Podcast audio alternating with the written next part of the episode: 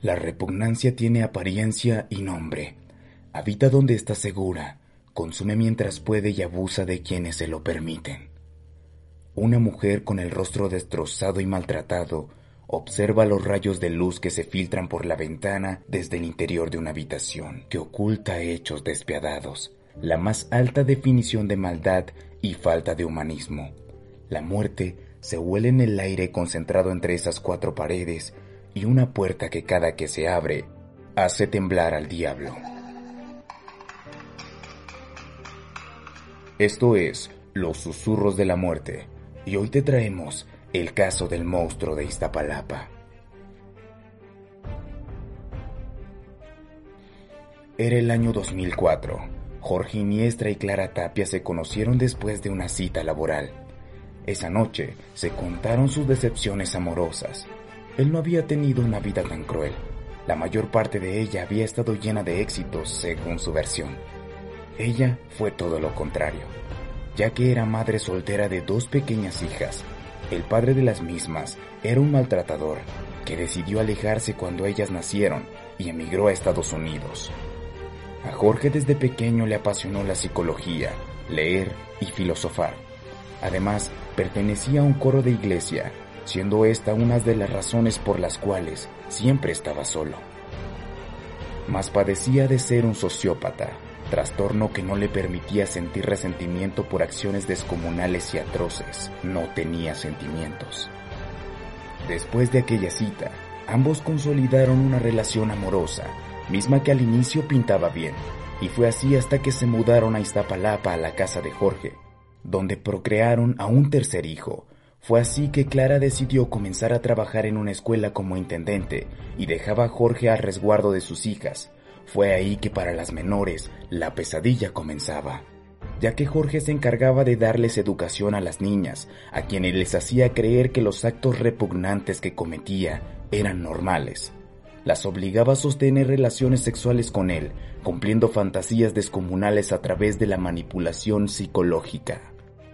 Asimismo comenzó a moldear a Clara, a quien le hacía creer que ella tomaba las cosas con mucha exageración, que los actos de abuso que él cometía con sus hijas estaban bien, comenzó a normalizar el terror entre aquella familia, dando inicio a su plan maligno con más magnitud, primero proponiendo que las hijas de Clara se convirtieran en sus esposas. Cuando obtuvo la aprobación de Clara, él privó de la libertad a las femeninas, encerrándolas en un cuarto, el cual acondicionó con tablas en la puerta y tabiques en las ventanas. Esto para que las menores no pudieran percibir la luz del sol y así estar a completa disposición de Jorge, manteniéndose absolutamente encerradas entre esas cuatro paredes por varios años. Al pequeño niño se le ordenaba diariamente preparar de comer para sus hermanas, así como deshacerse de los residuos de las necesidades humanas de las mismas, ya que también tenían prohibido asistir al sanitario pero esa no era la única tarea del menor, ya que también se le ordenaba salir a trabajar vendiendo dulces para mantener a Jorge. Si éste no cumplía la cuota diaria, era sometido a muchos castigos y torturas, como desnudarlo por completo y obligarlo a dormir encadenado en la azotea de la casa, a veces sobre un charco de agua, o ser golpeado brutalmente y no ser alimentado por varios días. Jorge decidió también extorsionar a Clara para que ella le entregara todo el sueldo que obtenía como intendente. Esto con la condición de no hacerle daño a sus hijas y evitar privar de la vida al menor.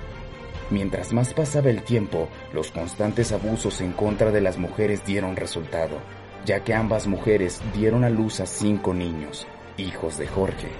En uno de sus relatos cuenta que en una ocasión una de las hijas de Clara miró por la ventana esto llenó de ira a Jorge, ya que eso lo tenían completamente prohibido, así que golpeó a la joven con un palo hasta cansarse.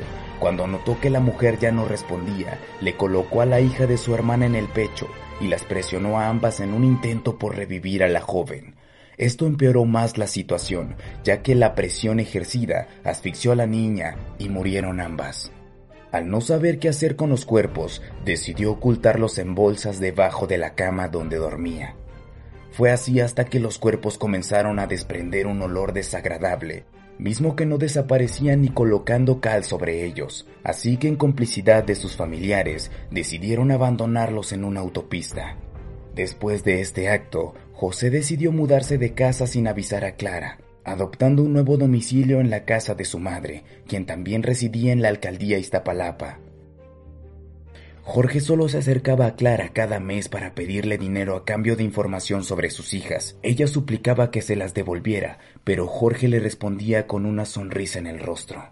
Fue así que Clara decidió por primera vez tomar cartas en el asunto y acudir a la delegación para denunciar a Jorge. Pero las autoridades hicieron caso omiso y solo respondieron que por qué no había denunciado a tiempo, que era culpable de lo que le pasara a sus hijas. Desesperada ante la negligencia de las autoridades, pidió ayuda a una de sus hermanas, Así que esa tarde Clara y su hermana redactaron en 20 hojas 17 años de vida junto al monstruo. Posteriormente acudieron de nuevo a la fiscalía y días después le hacen un llamado para presentarse a reconocer a los detenidos responsables de su demanda. Mas todo se tornó diferente cuando un elemento de policía la dirigió hacia una mesa de prensa, donde se encontraba Jorge y sus familiares, declarados como culpables de los crímenes de privación de libertad, asesinato, abuso y violación a menores. Y en efecto, Clara también estaba involucrada por complicidad ante los casos. Pero eso no fue lo más impactante para ella, ya que durante la audiencia Jorge declaró haber matado a la joven y a su hija, acto que impactó a Clara.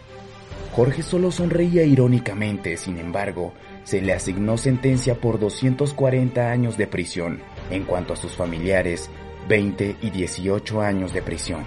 Jorge se despide del público y la prensa con una sonrisa y murmurando, todo lo hice con el consentimiento de su madre.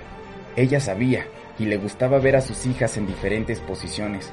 La autopsia dice de qué murieron, ¿no?